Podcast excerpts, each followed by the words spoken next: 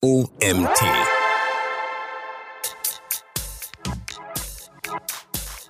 Herzlich willkommen zur nächsten Folge des OMT Online Marketing Podcast. Heute mit Vanessa Markowski, Mitglied des OMT-Teams und Content-Marketing-Expertin der ReachX GmbH.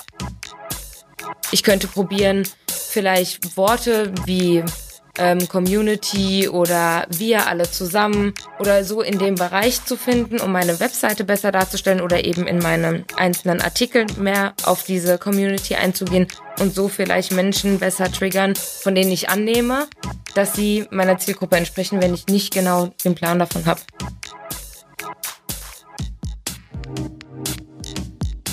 Herzlich willkommen zum OMT Online Marketing Podcast mit Mario Jung.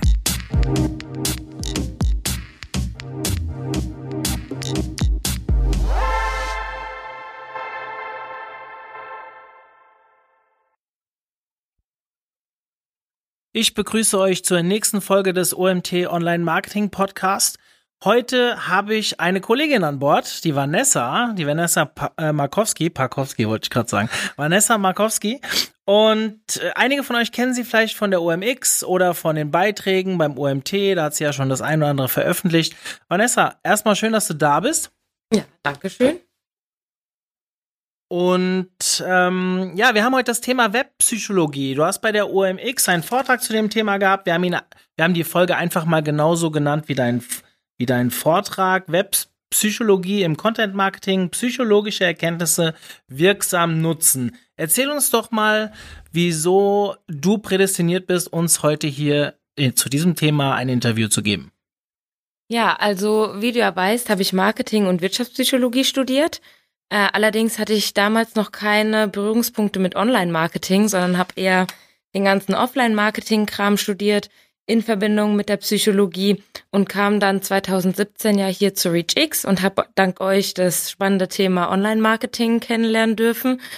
Ja, und da war es natürlich für mich super spannend, die Erkenntnisse, die ich aus dem Studium gewonnen habe und die Studien und die ähm, Experimente, die wir da durchgegangen sind, so ein bisschen auf das Online-Marketing-Thema ja umzulegen oder mal aus dieser Sicht zu betrachten und habe dann tatsächlich auch ganz schnell interessante Publikationen in dem Bereich gefunden und mich deswegen so ein bisschen stärker reingefuchst.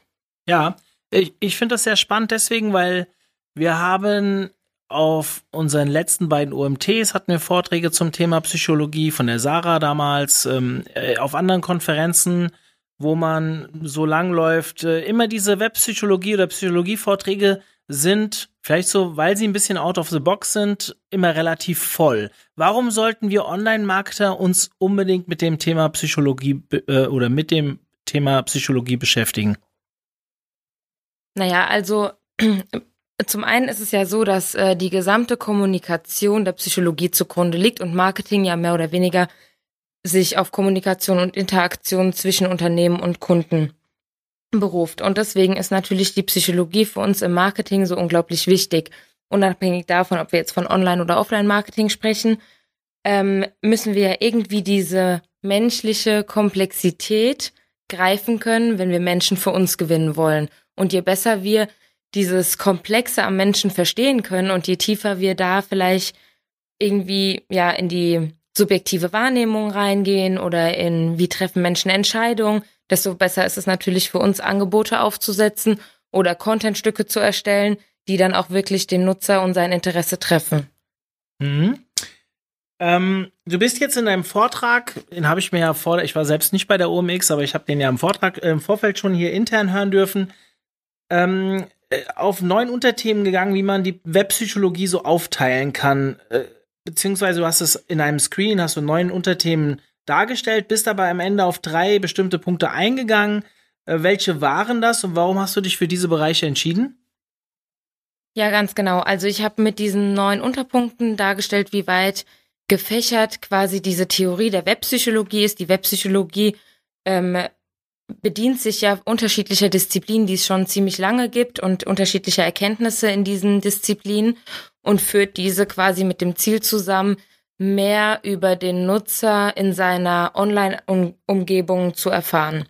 Und ich habe ähm, mir mich für die Entscheidungspsychologie, für die äh, Sozialpsychologie und für die Persönlichkeitspsychologie eigentlich aus dem Grund entschieden, dass die Entscheidungspsychologie mehr oder weniger die Grundlage des Ganzen darstellt. Also es ist einfach, ähm, ja, wenn wir verstehen, warum Menschen Entscheidungen treffen, können wir alles weiterführende versuchen, besser zu verstehen.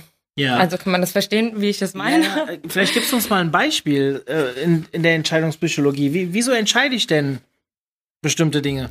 Also die Entscheidungspsychologie verhilft im Marketing vor allen Dingen ähm, zu verstehen, dass wir ähm, emotionaler Natur entscheiden. Also dass wir nie nur rein rational entscheiden. Das ist unglaublich wichtig für uns im Marketing, weil wir natürlich versuchen, die Emotionen unserer Zielgruppe anzusprechen und nie genau wissen, haben wir damit Erfolg oder nicht oder entscheiden Menschen doch rational. Und das wollte ich mit der Entscheidungspsychologie in meinem Vortrag darstellen. Ja, wir haben äh, das Thema, wir haben ja ein Seminar zum Thema Neuromarketing regelmäßig. Das geht so in diese Richtung. Also ich weiß noch genau, als ich das Seminar das erste Mal gehört habe, da hieß es dann 90 Prozent oder 95 Prozent, wie viel Prozent es genau sind, ist jetzt auch egal. Ähm, entscheiden wir eigentlich schon, bevor wir es bewusst entscheiden. Ganz genau. Was sind so Faktoren, die uns da triggern? Also wenn ich jetzt eine unterbewusste Entscheidung, ist es die Farbe der Webseite oder ist es der Aufbau oder welche Elemente in der Psychologie holt, holt, holt ihr da heran? Eigentlich alles. Also komplett alles, was deine Sinne anspricht, wird erstmal unterbewusst wahrgenommen, ähm, bevor du dann bewusst eine Entscheidung triffst. Ja, wir gehen vielleicht gleich mal auf ein, auf ein konkretes Beispiel ein lass uns mal mit den anderen Themen weitermachen. Sozialpsychologie, Persönlichkeitspsychologie hast du angesprochen. Genau. Ähm, erklär uns mal mehr dazu.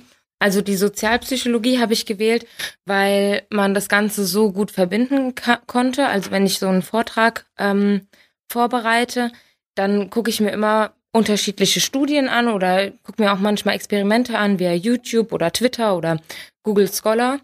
Und ähm, da habe ich ja, eh, da bin ich so ein bisschen auf diese sechs Prinzipien der Beeinflussung gestoßen nach Caldini, die auch, was Verkaufsförderungsmaßnahmen angeht, relativ ja, weit verbreitet sind und die kann man super gut nutzen. So kam ich eigentlich rückführend dann auf die Sozialpsychologie. Also es war nicht so, dass die Sozialpsychologie irgendwie die wichtigste Grundlage ist, sondern einfach nur, ich wollte das Ganze irgendwie schön veranschaulichen, wie man es an einem Beispiel nutzen kann. Mhm. Okay, hast du für uns ein Beispiel, also diese sechs, die du eben erwähnt hast? Ja, genau. Also ich habe in meinem Vortrag mich auf ähm, das Prinzip der Ähnlichkeit bezogen oder es wird auch Prinzip der Gegenseitigkeit genannt, was beschreibt, dass wir Menschen immer Elemente, die uns als zusammengehörig, äh, die wir als zusammengehörig wahrnehmen, dass die uns irgendwie gut oder sympathisch oder positiver dass wir die mit positiven Eigenschaften assoziieren. Also wenn ich jetzt zum Beispiel auf einen Menschen treffe, der mir sehr ähnlich ist oder dieselben Interessen hat, dann habe ich direkt ein gutes Gefühl. Mhm. Das ist so ein Prinzip. Mhm. Ein anderes? Ähm, ein anderes Prinzip wäre das Social Proof. Das sehen wir ganz häufig, gerade jetzt im Online-Marketing. Ich denke, Booking.com ist da eines der besten Paradebeispiele für, die so ein bisschen, ja, versuchen, unterbewusst den Nutzer zu stressen um dann irgendwie vielleicht doch schneller eine Entscheidung hervorzurufen, weil der Nutzer das Gefühl hat, wenn er jetzt nicht das letzte Hotelzimmer bucht, dann ist es für immer vorbei und er kann es nie wieder buchen. Ja, gut, Booking.com ist ja bei uns in der Branche so ein bisschen verschrien, dass es ein bisschen übertreiben würden. Ja. Jetzt habe ich bei, ich glaube, es war in Frankfurt auf der Konferenz vom André Morris, einen Vortrag von einem Booking-Mitarbeiter gehört, dass die 2000 bis 2500 AB-Tests äh, zeitgleich durchführen. Das ist natürlich ein Riesenunternehmen, was auch die Manpower hat. Er hatte damals in seinem Vortrag gesagt, ja, für wen 2000 bis, oder waren es auch 3000, ich weiß nicht mehr genau, ähm, äh, AB-Test viel vorkommt, ja, das mag sein, aber nicht, wenn man halt 3000 Mitarbeiter dafür hat. So hat er das sehr salopp formuliert. Das ist natürlich jetzt für uns ein bisschen schwierig.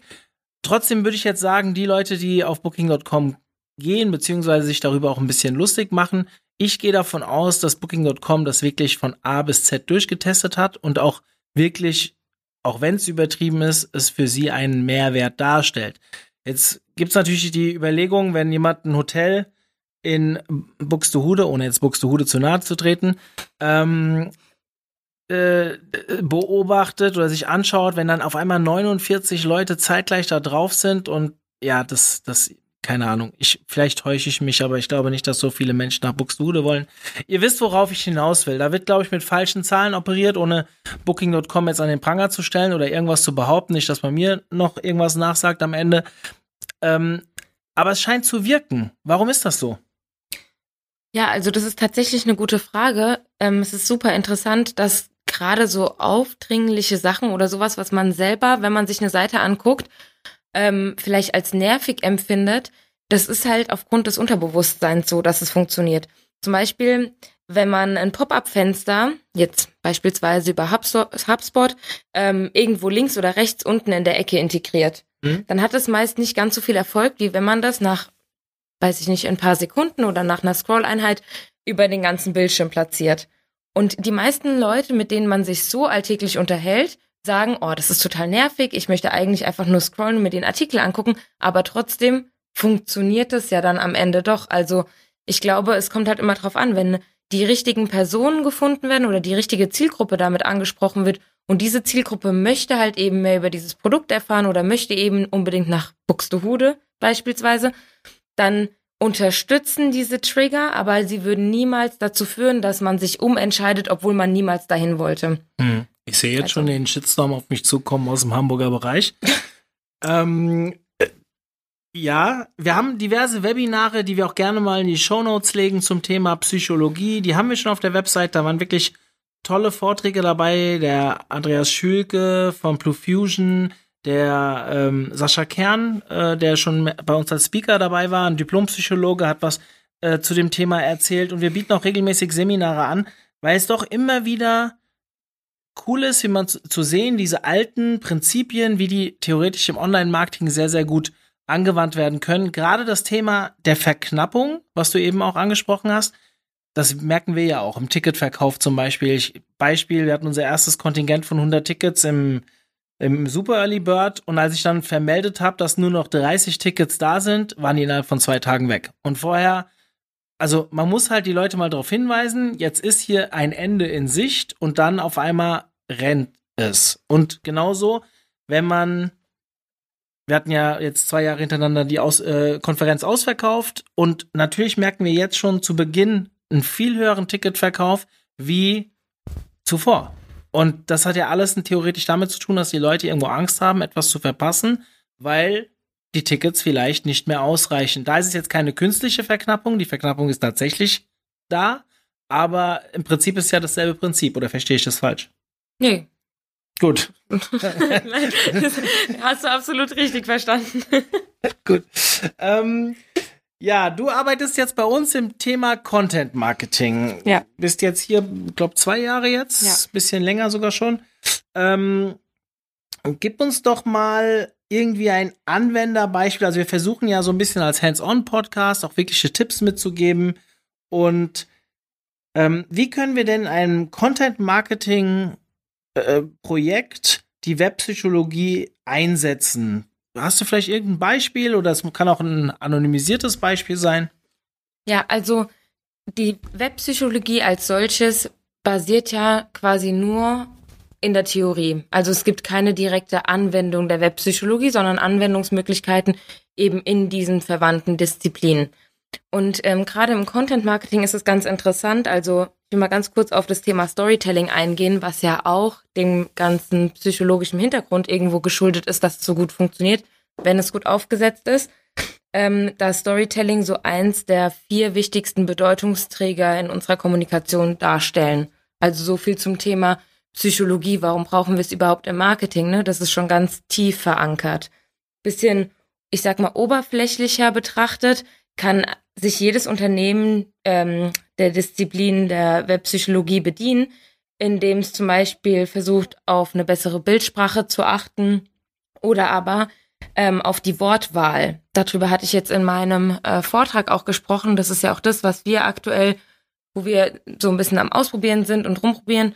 Wenn wir ähm, annehmen würden, dass wir die Persönlichkeit unserer Zielgruppen kennen, beziehungsweise wenn wir versuchen, die Persönlichkeit unserer Zielgruppen besser kennenzulernen, hätte man die Möglichkeit, über die Psychologie eine bestimmte Wortwahl zu treffen, so dass bestimmte Persönlichkeiten sich schneller angesprochen fühlen. Zum Beispiel, wenn es ängstliche Menschen, könnte man super gut über ein kostenloses Ausprobieren, einen Monat, einen Testmonat oder Geld-Zurück-Garantie oder sowas in der Art triggern, weil die Leute unglaublich sicherheitsbedürftig sind.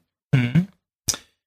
Ähm, ja, spannend. Also das Thema Storytelling hatte ich so gar nicht auf dem Radar, aber rein theoretisch äh, ganz typisch. Ich tu am Anfang einer eines Artikels, eines Webinars irgendwas fürs Ende schon ankündigen und baue das quasi alles aufeinander auf. Klar, lo logisch wollen die Leute dann länger da sein oder sie haben Verlustangst irgendwo, wenn sie früher abspringen. Das macht irgendwie Sinn für mich.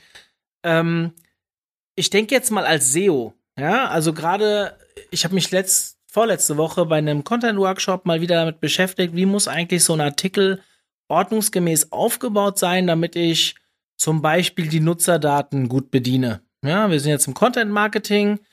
Ich möchte natürlich eine lange Verweildauer. Ja, für alle, die sagen, eine lange Verweildauer ist per se kein gut, kein äh, Ranking-Ziel oder kein, kein Indiz dafür, dass man besser rankt. Das stimmt, aber grundsätzlich, wenn Leute lange auf der Seite bleiben, Artikel durchlesen, lange lesen, kann das ja nicht schlecht sein und in der Regel führt es auch zu besseren Rankings. Wenn ich jetzt ein gutes Storytelling an den Tag lege, also sprich am Anfang schon mir Mühe gebe, im ersten Abseits interessant zu wirken, ja, nicht so wie eine Tageszeitung. Kennst du das Problem sicherlich? Wir haben es ja schon oftmals auch diskutiert. In, wenn ich eine Tageszeitung vor mir liegen habe und immer nur die ersten Absätze lese, habe ich eigentlich die wichtigsten Informationen an, an der Hand, weil in der Presse ist es halt immer so, dass im ersten Absatz schon die wichtigsten Informationen drinstehen und dann geht man in die Tiefe. Als SEO mit einem Artikel wäre das ja eigentlich die falsche Vorgehensweise, weil ich möchte die Leute ja lange in dem Artikel halten. Sprich, ich bin am Anfang, ich will nicht sagen reißerisch, aber ich mache was sehr Interessantes.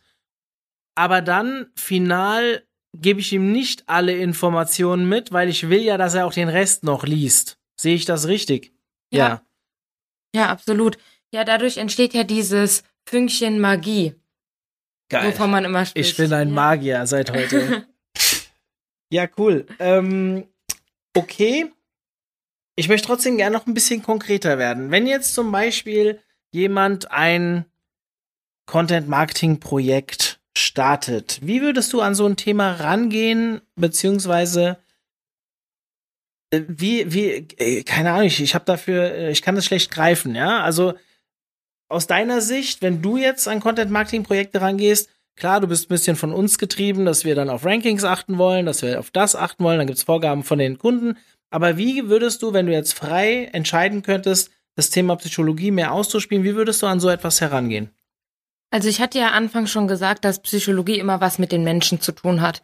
Deswegen ist immer der erste Schritt eine Zielgruppenanalyse. Je besser die Zielgruppe definiert werden kann, unabhängig jetzt mal davon, ob das in Personas geschieht oder ob die Persönlichkeit herausgefunden werden kann oder nicht, je mehr Informationen mir vorliegen, je besser ich clustern kann und quasi dieses Bild meiner Zielgruppe vor mir habe, desto besser kann ich mir überlegen, welche psychologischen Trigger ich denn einsetzen möchte.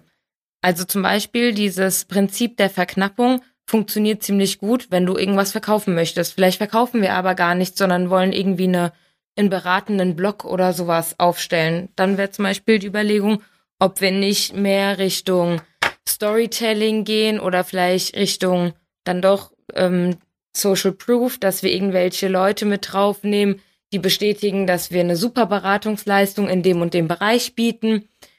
Ja, also wenn quasi die Zielgruppenanalyse festgelegt worden ist, mein, ich mein Produkt kenne und weiß, was ich erreichen möchte, kann ich mir Gedanken machen über alle psychologischen Trigger, die ich gerne einsetzen möchte. Und dann würde ich testen.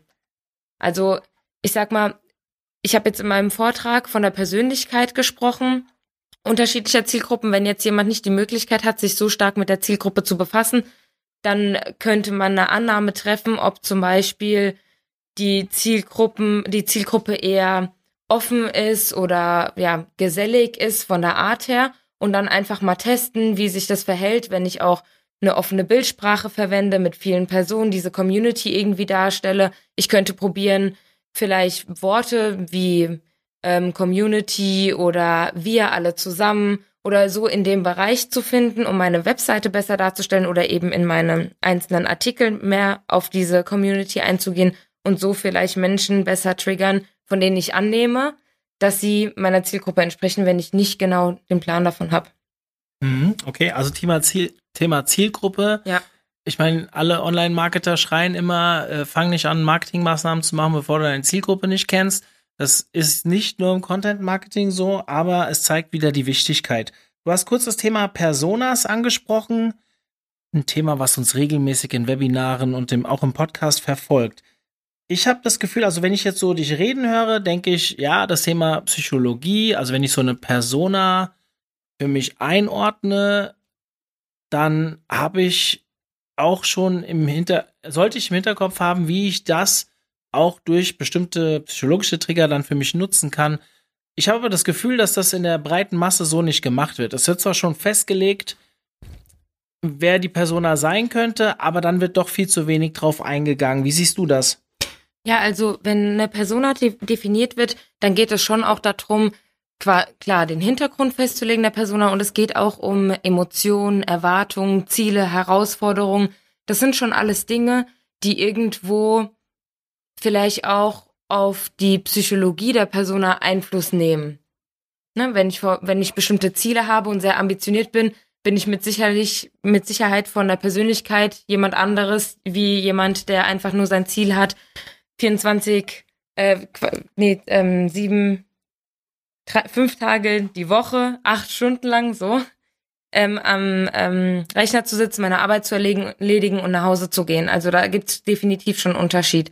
Und ich glaube schon, dass es gemacht wird bei der Persona-Erstellung, einfach deshalb, weil man sich so stark mit jeder Persona oder mit der Zielgruppe auseinandersetzt.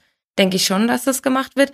Allerdings glaube ich nicht, dass es so stark Richtung Persönlichkeit und tatsächliche Bedürfnisse und Motive mhm. ähm, gemacht wird. Also ich glaube, dass die Psychologie eher unterbewusst, jetzt sind wir wieder beim Unterbewussten, eher unterbewusst mit reinfließt in die Personabestellung als bewusst.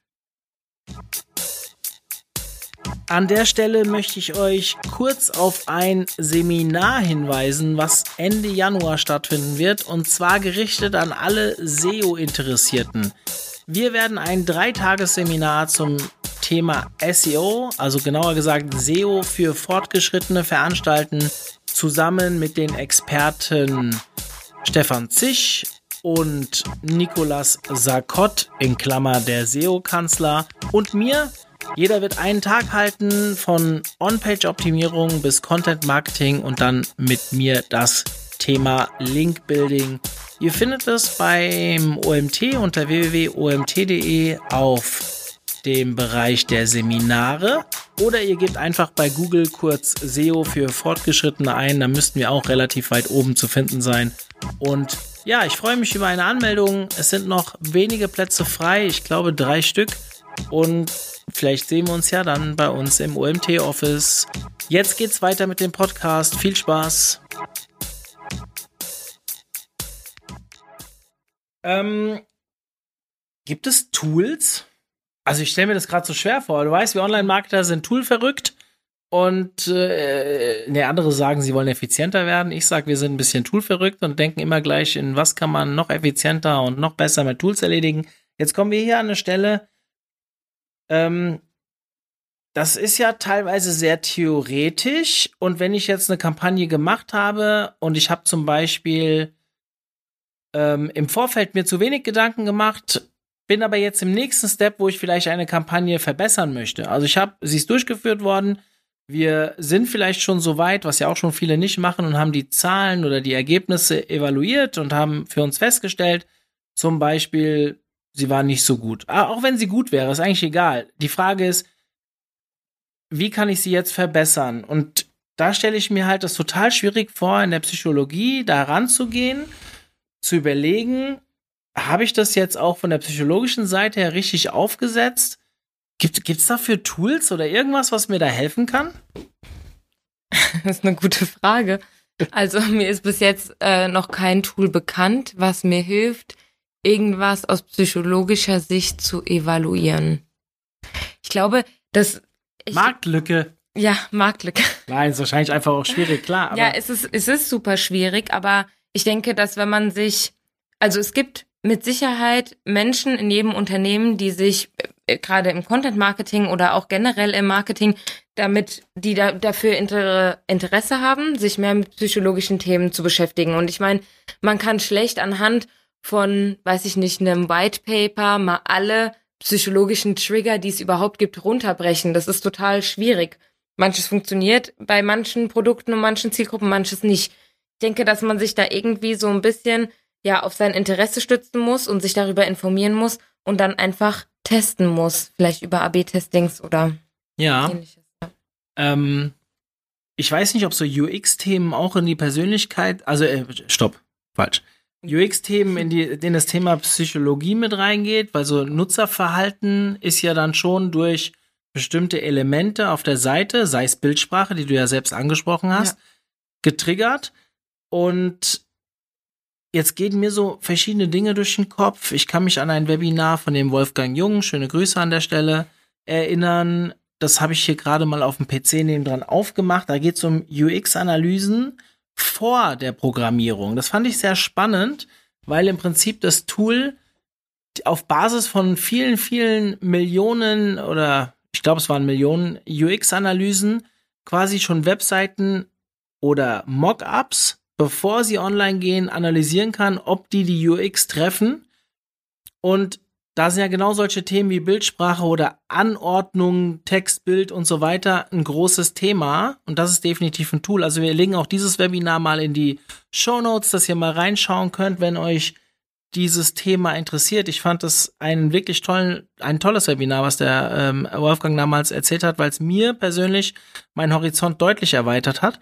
Ähm, aber auch das ganze Thema AB-Testing. Ich erinnere mich an ein super Webinar vom Nils Kattau, da hat er 1500 AB-Tests, also die Ergebnisse aus 1500 AB-Tests mal bei uns veranschaulicht. Auch das Webinar lege ich gerne in die Show Notes. Ähm, da kamen so Sachen raus wie, dass bestimmte Pixelgrößen in der Schrift oder äh, dann, weil, halt bestimmte Leute auf größere Texte anders reagieren auf, als auf kleine Texte. Ich kann für mich nicht die gerade Linie ziehen zwischen UX, äh, Psychologie oder wahrscheinlich hängt das irgendwo alles so ein bisschen mit zusammen und auch irgendwie mit den Personas. So genau differenzieren kann man das nicht, oder? Nee, ich würde auch sagen, da kann man keine klare Linie ziehen. Das ist genauso schwierig wie mit den ganzen Online-Marketing-Disziplinen. Das ist alles so miteinander verwogen. Mit dem Content, wie weit gehen wir ins SEO rein, ne? Das gleiche Thema haben wir ja hier auch intern, dass wir sagen, so richtig trennen können wir es gar nicht, weil jeder muss irgendwie von überall so ein bisschen was wissen. Und so ist es auch mit so UX-Themen. Äh, ähm, Gerade weil hinsichtlich der Layout-Gestaltung oder auch der Farbwahl, allein die Farbwahl kann ja auch unglaublich viel psychologisch aussagen. Also so, ne, blau zum Beispiel sehr vertrauensvoll, dunkles Da sind wir blau. wieder so ein bisschen im Neuromarketing-Thema, oder? Gibt es da nicht diese Lips genau. limbischen Systeme? Ja, die Limbic Maps und Types, ja. ja. Ja, okay. genau. Habe ich alles schon mal irgendwo gehört. Ja, ja, gerade, ja klar, Neuromarketing ist natürlich auch ein riesiger, interessanter Bereich, der auch mit in diese Webpsychologie. Also, die, ich muss ganz kurz nochmal sagen, die Webpsychologie ist eine Theorie, die sich zum Ziel gemacht hat, das Verhalten und der, ähm, das Verhalten und das Handeln im, in der Online-Umwelt zu erfassen. Und mhm. deswegen ziehen wir da verschiedene Disziplinen heran, um quasi diese Gesamttheorie bezogen auf den Online-Part irgendwie besser verstehen zu können. Mhm. Ich finde das wirklich ein sehr, sehr spannendes Thema, was ich, wo ich mich auch immer wieder selbst erwische, dass wir uns zu wenig Gedanken drüber machen, wenn wir neue Projekte starten. Und gerade wenn man Webseiten auf die Beine stellt. Ich, wir hatten beim Clubtreffen in Karlsruhe einen Vortrag zum Thema Neuromarketing und da gab es eine, ist eine interessante Diskussion am Ende entstanden zum Thema, wie ich zum Beispiel eine Webseite aufbauen muss und so weiter. Und das kann ich wirklich jedem, der jetzt hier auch zuhört, als wirklich wichtigen Tipp mit an die Hand geben. Ich weiß, wenn ihr Webseiten baut, vielleicht das erste Mal, dann hört ihr eine Summe, 3000 Euro, 5000 Euro, je nachdem, was ihr macht. Wenn es ein Shop ist, deutlich mehr. Ähm, und grundsätzlich schluckt man ja immer. Aber final ist das immer quasi die Umsetzung, aber das, die eigentliche Arbeit oder beziehungsweise der Erfolg der Webseite, der spielt sich oder ermittelt sich eigentlich davor, indem ich die Planung, die strategische Planung für so eine Seite mache. Und da stelle ich fest, dass wir jetzt nach einigen Projekten, wo wir diese Neuromarketing technische Seite mit berücksichtigt haben, wo wir teilweise sogar Workshops im Vorfeld gemacht haben mit Experten, die ähm, natürlich auch ein paar Euro gekostet haben und dadurch die Webseite deutlich verteuert haben, aber im Nachgang viel mehr Erfolg gebracht haben. Ähm, da kann ich euch wirklich nur raten, beschäftigt euch mit dem Thema. Ich finde dieses Thema äh, limbisches System, welche Farbe, wie ist denn meine Zielgruppe? Da sind wir wieder beim Thema Zielgruppe. Äh, wie spreche ich die denn an? Bin ich ein, habe ich ein Produkt, was blau ist, was rot ist, wofür das jetzt auch immer steht? Das will ich jetzt nicht weiter vertiefen. Aber ähm, ist das das Final, was ich verkaufen will, auch wirklich passend auf das, wie ich es, die Zielgruppe, die ich anspreche? Ein ganz, ganz großes Thema in dem Bereich. Ähm, jetzt habe ich mir eigentlich eine Frage aufgeschrieben. Ich, ich befürchte, die haben wir schon so ein bisschen beantwortet. Wie wären die ersten Schritte, wenn ich das Thema Webpsychologie in meiner Content-Marketing-Kampagne mehr berücksichtigen will? Jetzt hast du schon von Zielgruppen geredet. Hast du noch irgendwas, was du da hinzufügen magst? Ja, also es ist immer, ich muss mich natürlich, bevor ich meine Zielgruppe vielleicht noch analysiere, immer fragen, wie viel Ressourcen habe ich denn überhaupt zur Verfügung? Also wie viel zeitliche Kapazität kann ich jetzt da reinstecken, mir Gedanken darüber zu machen, ob ich irgendwas Psychologisches vielleicht gezielter einbauen kann. Man darf auch nicht verkennen, dass ganz, ganz viel natürlich auch unterbewusst schon automatisch mit reinschwingt. Also zum Beispiel wenn wir jetzt bei Farben sind, die Farbe Blau beim OMT ist unglaublich passend zum OMT, weil wir ja eben dieses ganze Weiterbildungsding angehen. Ne? Wir sagen den Leuten hier, wir geben euch Informationen raus, ihr könnt uns vertrauen, wir kümmern uns darum, wir stellen euch das in Form von Webinaren, von Ma Magazinartikeln. Das ist natürlich super gut gewählt, ohne dass da vielleicht jetzt jemand kam und gesagt hat, hier, also ich würde blau nehmen, weil das ist vertrauensvoll. Also man macht schon viel auch so aus, oder war das so? War das dein also, Gedanke? Soll ich jetzt lügen oder soll ich nicht lügen? ähm, wir haben sowas schon mal für die ReachX gemacht, also für unsere Agenturseite. Ich muss aber lügen, ich weiß gar nicht mehr so genau, was dabei rauskam. Es war ein interessanter Workshop, den wir hatten, aber beim OMT gab es das tatsächlich nicht. Blau wurde diese Seite, weil Blau meine Lieblingsfarbe ist. Das ist wirklich so. Ich habe einfach ein, man sagt zwar zu mir, ich bin alles nur kein blauer Typ, aber ähm, Warum? Keine Ahnung, ich will es auch gar nicht wissen, genau. ähm, aber es ist einfach meine Farbe und deswegen habe ich damals, als wir angefangen haben, bei dem Logo auf blaue Elemente besser ansprechender reagiert wahrscheinlich. Und darauf basiert haben wir dann den Relaunch irgendwann natürlich in den Farben gelassen, weil, ja, und wenn es dann natürlich dann auch passt, umso besser. Ja, das ist genau das, was ich meine. Also ich glaube, man kann super viel unterbewusst schon richtig machen und wenn man sich bewusst damit auseinandersetzen kann, weil man eben die Kapazitäten hat und die Ressourcen, dann ist es genau das, was wir gesagt haben. Man muss sich erst mit seiner Zielgruppe beschäftigen und dann hinterfragen, welche psychologischen Trigger man vielleicht im Rahmen dieser Ressourcen am besten einsetzen kann. Also eben die richtige Wortwahl treffen und vielleicht hier und da mal über Social Media die User fragen, ob sie mal Lust haben, einen kleinen Test zu machen, damit man das Ganze ein bisschen optimieren kann und so oder vielleicht noch mit einem Rabattcode oder einem Gewinngutschein verknüpfen.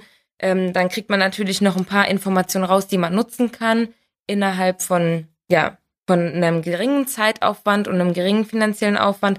Und wer natürlich mehr Geld zur Verfügung hat, der sollte unbedingt solche Neuromarketing-Workshops machen, wie du eben schon gesagt hast. Ich glaube, das ist definitiv hilfreich, sich besser von der Konkurrenz abzusetzen und vor allen Dingen auch einfach die richtige Aufmerksamkeit von den richtigen Menschen zu kriegen und auch zu halten. Ja, das ist ja eine Debatte, die man relativ viel und häufig führt, ist natürlich die Startkosten oder ob eine Webseite drei oder am Ende 10.000 Euro kostet, ist natürlich erstmal ein Invest, der wehtun kann, gerade bei kleinen Firmen. Aber wenn ich natürlich nach hinten raus auch das Doppelte verdiene, dann ist das relativ, relativ schnell amortisiert. Das ist natürlich immer ein bisschen hypothetisch, weil es kann ja auch sein, dass der erste Aufschlag nicht 100% passt. Wir haben die Diskussion ja auch schon sehr häufig, wenn wir Artikel produzieren. Wie oft haben wir hier Anfragen von Leuten, die sagen, wir haben 100 Euro für pro Artikel? Dann sagen wir natürlich, äh, Leute, sucht euch bitte eine andere Agentur oder einen Freelancer. Das macht keinen Sinn, weil ein Artikel, wie viel Zeit kann ich denn da reinstecken? Hinterfragt euch doch mal selbst, wenn ihr einen Artikel schreibt zu eurem Fachgebiet, dann seid ihr einen Tag beschäftigt. Und dann noch ordentliche Bilder. Wir haben eben darüber geredet. Bildwahl, ja, also wie ein Bild aufgebaut wird. Natürlich muss man nicht immer gleich einen Designer, der dann noch für 500 Euro ein Bild, äh, hol, äh, Bild produziert. Aber überlegt doch mal, ob ihr nicht einen Artikel mit ein bisschen mehr Budget verseht und dann vor allem, und jetzt kommt die Krux bei der Sache, wenn der Artikel anfängt zu performen, dann beschäftigt euch doch noch mal damit und gebt vielleicht mehr Geld in diesen Artikel, also mehr Budget auf diesen Artikel aus, weil ihr könnt ja theoretisch die Bilder, die ihr vorher vielleicht günstig irgendwo erworben habt, im Nachgang individuell nachproduzieren und euch noch mehr von der Konkurrenz abheben und dann solche psychologischen Themen mit mit reinspielen zu lassen, finde ich total wichtig, weil wenn du gute Bilder hast, hast du auch einen hohen Wiedererkennungswert. Das hat nicht nur mit der CI zu tun, also sprich, wie du ein Bild insgesamt so vom, vom, vom Typus baust. Also ihr kennt sicherlich die, äh, wenn ihr ein Bild im Netz seht in Orange, denkt ihr wahrscheinlich alle an Sixt. Und so gibt's natürlich auch andere Marken, die, wo man schon manchmal erkennt an dem, an dem Typ Bild, um wen geht es hier gerade. Und ich glaube, dass man so etwas später ähm, auf jedes einzelne Bild oder mit jedem einzelnen Bild noch mehr Aufmerksamkeit gewinnen kann. Und beschränkt euch doch vielleicht auf die Artikel oder die Elemente im Netz, die schon eine gute Sichtbarkeit haben. Gerade wenn ihr zum Beispiel als SEO an die Sachen rangeht, viel Content produziert und dann aber wirklich auch analysiert, welche Inhalte performen besonders gut und an die dann später noch mal rangeht. Und wenn ihr über diese Artikel eure Ziele erfüllt, also Ziele können ja unterschiedlicher Natur sein, da verweise ich mal auf den Podcast mit dem Nico Sarkott, wo wir über das Thema Content-Marketing-Ziele gesprochen haben. Keine Ahnung, zum Beispiel, ihr wollt mehr Umsatz machen. Am Ende könnt ihr ja wirklich schauen, mit diesem Artikel habe ich so und so viel Umsatz gemacht. Das ist so viel, dass es wirklich mir positiv aufgefallen ist. Und dann kann man ja überlegen, hey, vielleicht schaffe ich ja noch mehr, wenn ich diesen Artikel noch weiter optimiere und vielleicht auch mit Bilder, besseren Bildern versehe. Und dann kann man vielleicht auch ein paar Euro mehr in die Hand nehmen um solche psychologischen Momente ähm, auch noch mehr zu spielen. Ähm, jetzt hast du das Thema studiert, hast du gesagt, aber das interessiert dich ja auch weiterhin. Ich krieg das ja so ein bisschen mit. Du bist, du liest gerne, du bist viel mit Fachbüchern unterwegs und ähm, hast du vielleicht ein paar Empfehlungen für uns, beziehungsweise hast du noch andere Möglichkeiten, wie man sich in dem Thema auch ein bisschen weiter ähm, weiterbilden kann? Ja, also es gibt unglaublich viele Studien, die man schon alleine in Google finden kann, auch Experimente in dem Bereich. Gerade wenn man auch mal Content Marketing Psychologie eingibt oder nur Marketing Psychologie. Ähm, Webpsychologie ist allerdings in Deutschland noch nicht so ganz so weit verbreitet, der Begriff.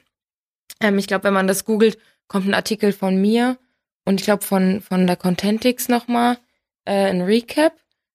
Ähm, ansonsten geht's da mehr um Webdesign, also das, was ich gefunden habe, aber Web Psychology äh, von Nathalie Hay, die selber auch dazu ein Buch geschrieben hat, was super empfehlenswert ist. Das gibt's noch nicht auf Deutsch, zumindest gab's es die ganze Zeit nicht auf Deutsch, sondern nur auf Englisch und ich glaube noch in weiteren Sprachen, sechs weiteren Sprachen. Ähm, das ist super empfehlenswert, das Buch. Ähm, dazu kann man in YouTube sich auch schon ziemlich coole Sachen angucken von ihr. Ähm, und ja, Genau, allgemein gibt es noch wirtschaftspsychologische Konsumentenpsychologie, alles Neuromarketing. Ähm, dazu gibt es ganz, ganz viele spannende Bücher, die nochmal so ein bisschen größeren Bogen schlagen, vielleicht jetzt nicht unbedingt auf die Online-Welt gemünzt, wo man sich aber Ideen zu holen kann. Und ja, ich kann da, ich glaube, ich habe in einem Artikel auch eine Liste drunter gesetzt. Ja. Kann ich vielleicht schicken. Ja, ähm, beziehungsweise wir können ja deine zumindest die Artikel, die du bei uns geschrieben hast zum Thema Psychologie, die können wir auch in die Shownotes legen mhm. und dann können wir ja vermerken, in welchem Artikel auch diese Bücherliste ja. ist. Mhm. Ähm, also ich bin dabei, Vanessa, zu dem Thema, ich habe mich irgendwann mal, es war nicht lange, dafür hat mir leider die Zeit gefehlt, mich ein bisschen in dieses Thema eingelesen und es gibt so viel Material. Vielleicht jetzt nicht auf Deutsch, das bin ich bei dir. Also ich sehe auch gerade, wir dominieren die SERPs bei äh, Webpsychologie, mhm. vor allem mit Bildern. Ähm, Nichtsdestotrotz ist es ein Thema, was ja nicht neu ist. Also klar, Webpsychologie schon jetzt eher, aber Psychologie, es basiert ja alles auf Prinzipien, die vorher auch schon da waren.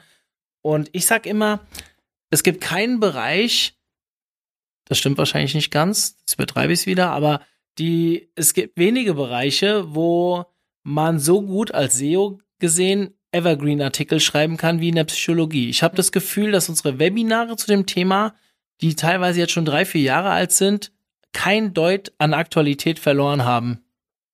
Oder wie siehst du es? Also wenn ich jetzt überlege, so ein Webinar zum Thema SEO von vor zwei Jahren, da muss ich schon immer mal die Leute fragen, hey, ist das überhaupt noch aktuell? Wollen wir mal ein neues machen oder ein Update? Aber bei der Psychologie habe ich das normalerweise nicht.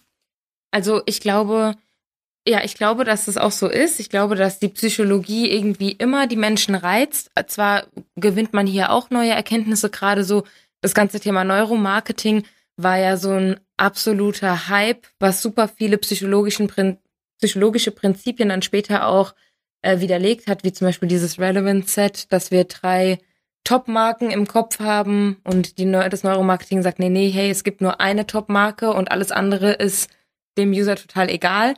Also so ein paar Sachen wurden da widerlegt, aber ansonsten glaube ich, dass dieses Interesse an psychologischem Wissen nicht ausstirbt, weil Menschen einfach daran interessiert sind zu verstehen, wie wir überhaupt funktionieren. Und man testet das an sich selbst, man überlegt, ob man sich selber vielleicht so verhält. Ja, man erfährt mehr über sich selbst, aber halt eben auch mehr über die Menschen um einen herum. Und ich glaube, dieses spannende Thema und dieses nicht zu 100 Prozent alles wissen können über Menschen oder über diese Komplexität der Menschen macht das ganze Thema halt so spannend. Ja. Hast du eine Idee für Veranstaltungen, die sich ein bisschen mehr auf dieses Thema konzentrieren? Gibt es sowas? Überlege ich gerade. Hm. Schwierig, Frage. gell? Nee, fällt mir jetzt auch nichts. Ja, also, also könnt mal Bescheid sagen, wenn ihr was wisst. Ja, das ist eine gute Idee. Also, ja. falls jemand weiß, also klar, es gibt sicherlich Kongresse und so weiter für Psychologen, aber jetzt rein nur Online-Marketing, Webpsychologie, es passt ja auch irgendwie immer zu den Online-Marketing-Konferenzen. So haben wir ja bei uns auch den einen oder anderen Vortrag dazu. Und irgendwie findet man mittlerweile gefühlt auf jeder Online-Marketing-Konferenz so eins, zwei Vorträge zu dem Thema. Nicht immer, aber immer öfter. ähm, ja, falls ihr eine Idee habt, dann könnt ihr sie ja einfach mal in die Kommentare hauen. Und ähm, ja, liebe Vanessa, wir sind eigentlich soweit durch. Ich hätte jetzt gesagt, wenn ihr noch Fragen habt, ihr könnt ja Vanessa mal connecten. Sie ist auf allen äh, Social Media Plattformen natürlich genauso unterwegs wie wir alle. Und wenn ihr noch Fragen habt, könnt ihr auch gerne bei uns in der Clubgruppe, also für die, die unsere Clubgruppe oder OMT-Club noch nicht kennen, einfach mal auf Facebook OMT Club eingeben. Da gibt's eine schöne Facebook-Gruppe, wo wir regelmäßig über verschiedene Inhalte diskutieren. Und solltet ihr Fragen haben, könnt ihr gerne dort in den Chat auch mal was reinhauen. Und wir würden dann sicherlich nochmal explizit darauf eingehen. Vanessa, vielen Dank.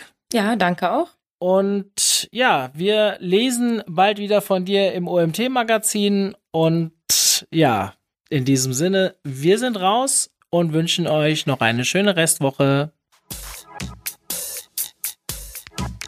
Zum Abschluss der heutigen Folge möchte ich euch nochmal auf unsere Umfrage zu den Online-Marketing-Trends 2020 verweisen. Wir haben letztes Jahr ganz viele von euch gefragt, wie ihr die Trends im nächsten Jahr seht. Daraus ist ein wirklich toller Artikel entstanden und der René Schröter hat ihn analysiert. Diese Analyse inklusive der Meinung der OMT-Experten findet ihr, wenn ihr bei Google Online-Marketing-Trends eingebt relativ weit oben, ich glaube sogar auf Platz 1. Schaut doch mal vorbei. Es würde mich sehr freuen, eure Meinung zu dem Artikel zu hören, gerne einfach unter dem Artikel kommentieren. Bis dann.